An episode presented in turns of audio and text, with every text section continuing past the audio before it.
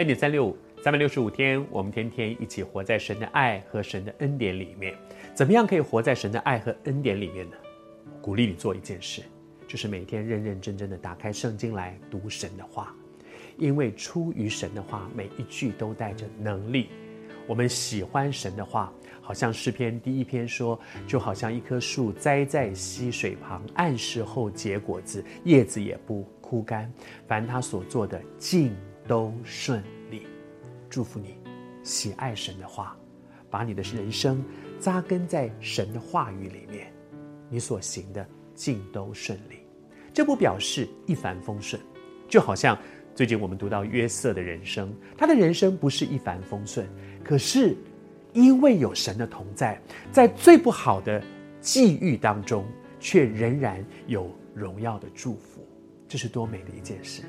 还是说，我们要抓住的不是一个安逸的环境，我们要抓住的是神荣耀的同在。而接下去呢，我们说，在约瑟的人生当中，他被卖到埃及，可是很幸运的，他遇到一个赏识他的老板。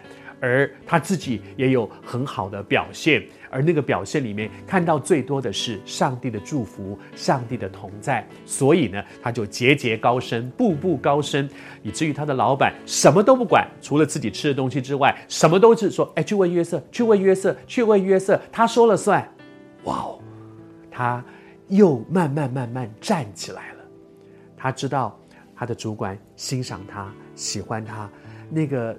刚刚被卖来做奴隶，那个很惨的日子，好像从他的生命里面那个阶段过去了，啊，现在可以喘一口气了。这事以后，圣经上说，这事以后，这事是什么呢？就是他经历了这些，现在老板赏识他了，他可以喘口气，可以过一点安稳的日子了。这事以后，应该从此就过着幸福快乐的日子吗？没有哦。接下来，他主人的妻子以目送情给约瑟。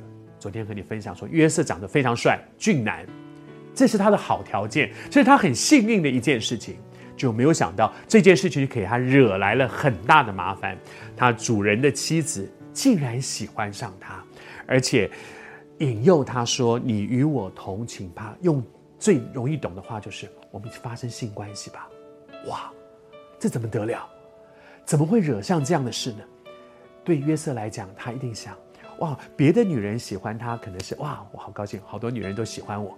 可是这个女人喜欢他，那可真是大麻烦。她是我老板，她是我主管，她是我主人的妻子。哎，她如果喜欢我，这真的是祸不是福。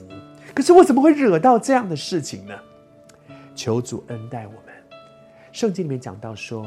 我们的仇敌好像吼叫的狮子，遍地游行，寻找可吞吃的人。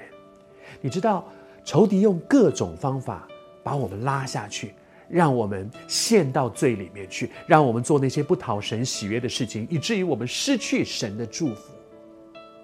求主施恩，在安逸当中，人最容易犯的毛病就是放松了。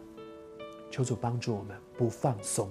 紧紧地抓住神，不成为我的仇敌眼中的那个可吞吃的人。